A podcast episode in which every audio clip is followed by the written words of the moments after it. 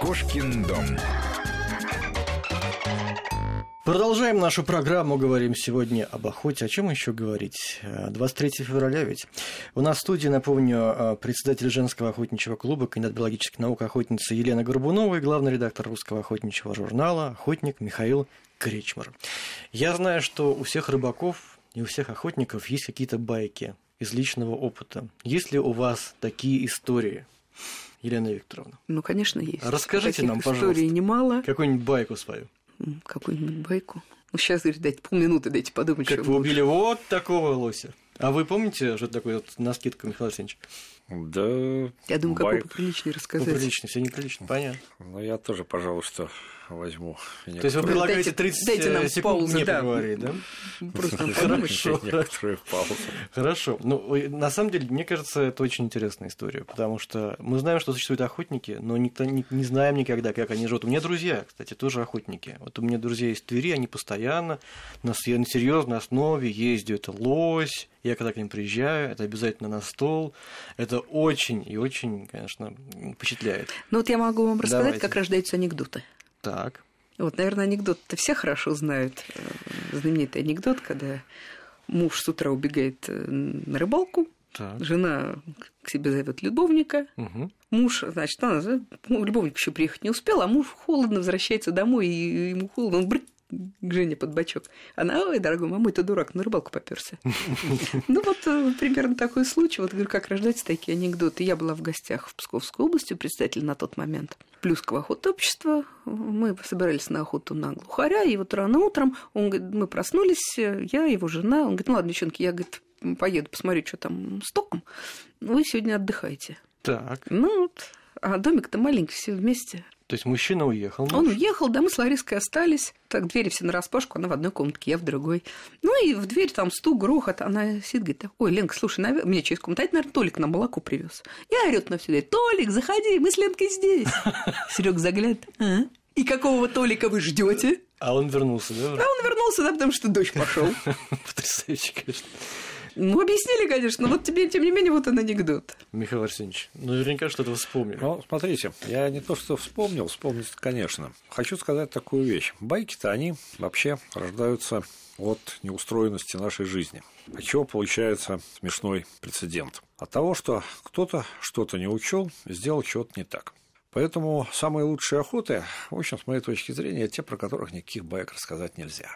Они прошли все правильно. Но, вот, тем не менее, я вот могу рассказать достаточно интересную историю, которая у меня произошла на Охотском побережье с двумя моими друзьями. Это обрывистый берег моря. На скале лежит медведь. Я сопровождаю вот этого вот моего друга. А третий товарищ наш э, по рации наводит нас на этого медведя. Мы не всегда его видим. Он говорит, правее, левее. Вот мы, значит, этого медведя увидели. И он от нас находится где-то в 500 метрах, третий человек. Мой товарищ в этого медведя стреляет, медведь падает, мы начинаем к нему подходить. И по дороге из кустов выходят еще два медведя. Так. Это весна, это период медвежьих свадеб. И, в общем-то, медведи эти чувствуют себя, э, ведут себя ну, достаточно... очень вежливо, Да, не- да, да, без уважения к белому человеку. А вас сколько А, там? на- Ну, нас двое, но Мгм. они нам не нужны, лицензия у нас всего на одного зверя, и мы начинаем этих медведей ругать. Посылаем их подальше пешим ходом, говорим, куда вы идете, убирайтесь отсюда немедленно и так далее. Ну, Они что вам отвечают на это? э, ну, после нескольких предупредительных выстрелов в воздух медведи ретируются. Мы спускаемся к этому зверю, разделываем его довольно сильно проклиная нашего третьего незадачливого товарища, который не пришел к нам на помощь, как мы рассчитываем. Поднимаем шкуру и голову с этого обрыва почти отвесного, приходим в лагерь, в лагере встречаем нашего обиженного товарища, который, оказывается, шел к нам сверху, и когда мы начали материть подходящихся к нему, подходящих к нам Он медведей, подумал, что это принял его? это- Да, принял это за свой счет. Действительно, есть такая ситуация, когда угроза жизни охотнику, а лицензия всего на одного животного. И что тогда делать? Вот в вашем случае предупредительный выстрел, медведи испугались убежали, а если бы они не убежали? Убивать нельзя, а... Нет, ну, понимаете, такого не бывает, что нельзя. все таки с медведями я работал очень много. Кандидатскую как раз я по ним защитил. Я считаю так, что лучше я напишу 30 объяснительных, чем вообще ничего писать не буду. Ну, согласно Конституции, высшая ценность – это человеческая да, жизнь. Человека. Если есть сомнения, в общем, конечно, стреляешь. Ну, вот там много чего написано в Конституции, вы же понимаете. Угу. А вот самообороны у нас, что касается людей, да, вот бытовых конфликтов, очень плохо. И человек, обороняющийся, очень часто оказывается сам за решеткой. Здесь в сфере Потому охоты что человек нет. не может понять грань между да. самообороной и нападением. Да. И очень часто самооборона, она переходит в нападение. Вот. А в сфере охоты нет такого, здесь более четко все таки Вы знаете, тут тоже есть нюанс. Многие делают, например, те же выстрелы по э, зверю со страху. А иногда достаточно просто отойти в сторону и зверь сам уйдет. Вот для этого и необходимо то самое минимальное образование, угу. о котором я говорила. Ну а доказать это реально, что ты защищался, а не нападал? Что Очень угроза... сложно. Очень сложно. Очень сложно. Очень сложно. Поэтому чаще всего таких зверей закапывают. А что вам дает эта охота? Вот вы можете объяснить, какие ощущения вы испытываете? Для чего вам это надо, Елена Викторовна? Охота это прежде всего общение с природой. Ну, можно пообщаться, просто поехать на озеро летом, походить по лесу, грибы пособирать. Грибы это тоже тихая охота. согласен, согласен.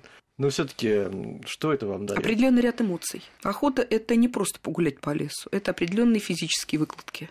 Это определенная э, хорошая усталость. И опять-таки это эмоции по поводу трофея. Очень сильный заряд. Михаил это выброс эндорфинов.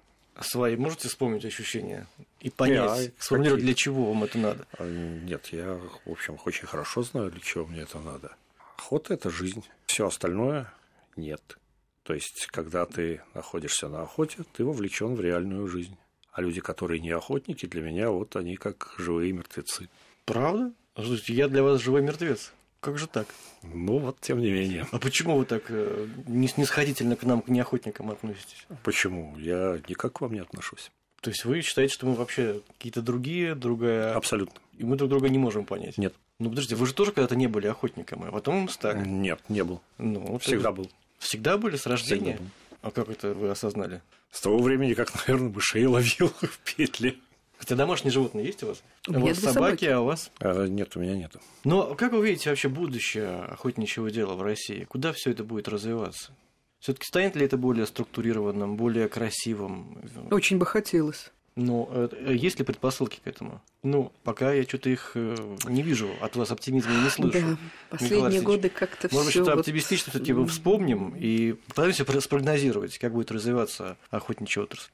Вот за последние пять лет Департамент охоты сменил третьего руководителя. Было проведено как минимум две реорганизации. Понимаете, в чем дело? Изменится все к лучшему только в контексте больших каких-то изменений. Причем э, в данном конкретном случае это должны быть изменения в области всей системы природопользования. У нас фактически нету идеологии особо охраняемых природных территорий. Вот как у нас есть система заповедников, которая была еще при дедушке Ленина сделана, такая она у нас сейчас и есть. Хотя общественная формация сменилась. А как была у нас система охоты, которую мотыляла из стороны в сторону в течение 25 лет с момента закрытия главка главохота, так ее и мотыляет. А, это просто происходит потому, что люди не понимают, что с этим делать, как управлять живой природой. Зачем ей управлять вообще? Вот, в принципе, вот зачем живая природа? Это вот э, людям, которые управляют сегодня страной, они не понимают этого. Зачем нефть понятно, зачем золото понятно, зачем уголь понятно. Живая природа зачем? Ну и вообще есть люди, которые целенаправленно пытаются нанести вред охотничьему хозяйству. Нет, ну это я считаю, что вот разговоры о зеленых, которые гнобят охоту, они, в общем-то, разговоры в пользу бедных. Вы знаете, я не хочу даже не конкретно о том, что гнобят охоту. Я хочу сказать о конкретных действиях, Каких? которые... Ну, например, сейчас э, есть движение закрыть притравочные станции. Вот зеленые ратуют за то, что вот давайте закроем притравочные станции, что не будем содержать в неволе диких животных, на которых мы тренируем охотничьих собак. А вот давайте порассуждаем, что получится, если мы вот сейчас в раз эти притравочные станции закроем. То есть все охотники, которые тренируют собак, а собаку он к охоте подготовить обязан, ибо неподготовленная собака может погибнуть сама или нанести вред животному, он куда пойдет? В угодья. То есть это что будет? Пресс. Антропогенный фактор увеличится в разы. Неподготовленность собак, то есть это травмирование собак на охоте увеличится, гибель собак на охоте увеличится, травмирование диких животных на охоте увеличится, а, соответственно, это может сказаться и на самом охотнике, то есть это может увеличить травмирование охотников на охоте. То есть у вас напряженные отношения. То есть, понимаете, здесь не просто зеленые хотят там пропиариться за наш счет. Да пиаритесь, ради ж бога, вы вред не наносить. А они же под эгидой того, что ой, мы защитим два десятка животных на притравочных станциях, подвергнем смерти сотни животных в угодьях. Я а прошу, об этом они не задумываются. Прощения, а что вы подразумеваете под Гринписом? Защитников природы есть, во-первых, официальная организация Greenpeace, есть другие организации, которые защищают природу. Я вот как они могут защитить Все, природу, если они, наоборот, Дело в том, что здесь, опять же, терминологическая путаница, как всегда. Собственно говоря, Greenpeace – это организация, которая поддерживает охоту в рациональных рамках. Точно так же, как Всемирный фонд дикой природы. Это организация, которая поддерживает охоту в рациональных рамках. На самом деле организаций, общественных организаций природоохранного толка, которые противостоят охоте, совсем не так много. Их вот буквально по пальцам одной руки посчитать. А мы вешаем всех собак на несчастный Гринпис, который, в общем-то, и не при делах выясняется совершенно. Елена, конечно, говорит о наболевшем, а мне хочется сказать о главной тенденции. Главная тенденция, она заключается в том, что мир очень четко сейчас делится на людей компьютерно-машинных, собственно говоря, обитающих в больших городах и воспринимающих мир, э, окружающий мир, ну вот максимум как шашлыкинг, выезд какой-нибудь Шашлыкинг, интересное слово. Да. И людей, живущих, в общем-то, в непосредственном соприкосновении с природой. И вот это вот давление на охоту, это, собственно говоря, давление жителей мегаполисов, которые, в общем-то, живут в своем искусственном электронном мире на людей, которые пока еще ведут естественный образ жизни. Проблема фундаментальная. Да, проблема фундаментальная совершенно.